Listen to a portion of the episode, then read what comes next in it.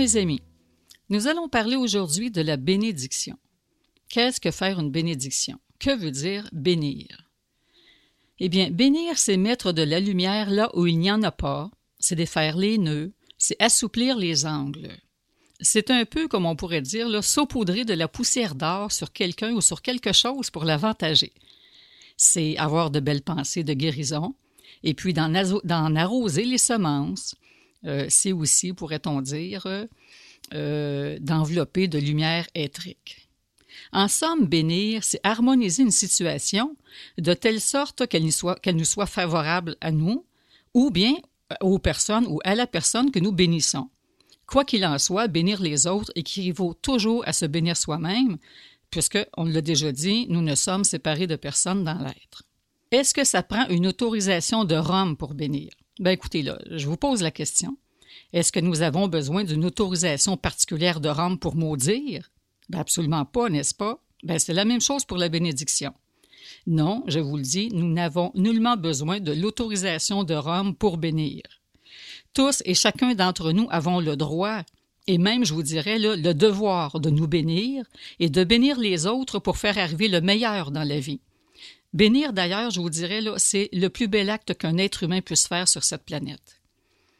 Car voyez-vous, quelqu'un qui bénit ne peut jamais faire de tort à personne. Et puis même si ce quelqu'un devait bénir pour que le mal se produise, supposons, ce qui équivaudrait à maudire, ben écoutez, il en deviendrait la première victime de par la loi du retour. N'oublions pas, comme on l'a déjà mentionné, que nous recevons à chaque instant le résultat de nos pensées. Bon, maintenant, qui ou quoi pouvons-nous bénir? Bien, écoutez, euh, nous pouvons bénir une personne, un animal, une situation. Nous pouvons bénir notre mémoire, notre intelligence, notre santé, nos émotions, en fait tous les êtres aussi que nous aimons. Euh, nous pouvons bénir les petites choses comme les plus grandes. Par exemple, nous pouvons bénir la disponibilité d'un stationnement avant d'arriver à un endroit précis.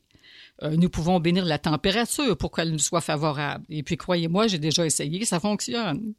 Toutefois, il y a une chose qui est importante de savoir, c'est que si, par exemple, je bénis l'arrivée d'un million de dollars dans ma vie, ça peut être intéressant, ben, je serai peut-être pas exaucé.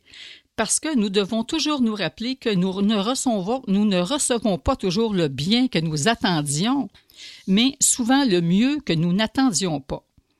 Peut-être que le fait de recevoir un million de dollars diviserait ma famille, ferait de la jalousie, puis me ferait perdre finalement plus au change que ce que j'aurais gagné. Notre être profond sait toujours ce qui est bon pour nous. Parce que, comme on l'a déjà expliqué, c'est l'être qui est le grand pourvoyeur. Donc, bénir, ben, c'est constituer, c'est multiplier. Mais attention aussi, dans le cas d'une maladie, par exemple, nous devons non pas bénir la maladie comme telle, parce qu'elle se développerait, mais plutôt bénir la santé parfaite. Nous devons, disons, pour avoir de meilleurs résultats, il faut être très précis. Nous devons dire, par exemple, au nom de l'infini que je suis, je bénis mon corps pour qu'il recouvre la santé parfaite. Je bénis les cellules saines de mes reins, par exemple, pour qu'elles se multiplient. Ou encore, je bénis la régénération parfaite de ma peau, je bénis mon système immunitaire, euh, mon système nerveux, etc. Bon.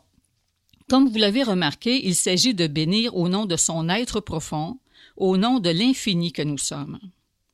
Évidemment, si vous ne vous croyez pas infini, ben, les bénédictions n'auront aucun pouvoir pour vous. Rappelez-vous, les bénédictions d'un poulet ne valent pas grand-chose. C'est pourquoi il est important de bénir régulièrement notre identité divine, de savoir que nous sommes divins, mais n'oubliez pas, ceci, ça implique aussi que nous, devons nous comporter comme tels, que nous nous comportions comme Dieu lui-même le ferait. Et puis ça, bien, écoutez, c'est un travail de conscience, c'est un travail de tous les jours. En fait, je vous dirais que c'est le plus grand travail sur Terre qui ne dégrade pas l'homme. Donc, pour conclure, nous devons nous rappeler que la bénédiction est un acte d'autorité fait au nom de notre être profond. Les gens qui prient, ben, ce sont comme des petits-enfants du bon Dieu qui lui demandent de l'aide. Tandis que les gens qui bénissent, ben, ils sont comme Dieu qui bénit ses enfants. Oui, vous avez le droit de bénir vos enfants. Et vous, les enfants, ben, vous avez le droit de bénir vos parents. Bénissez, ne cessez jamais de bénir, car plus nous bénissons, plus nous contribuons à instaurer l'harmonie dans le monde. Bon, alors voilà. La semaine prochaine, nous parlerons de l'abondance de l'infini qui nous pourvoit de ses cadeaux. Alors à bientôt, je vous souhaite une belle semaine à tous.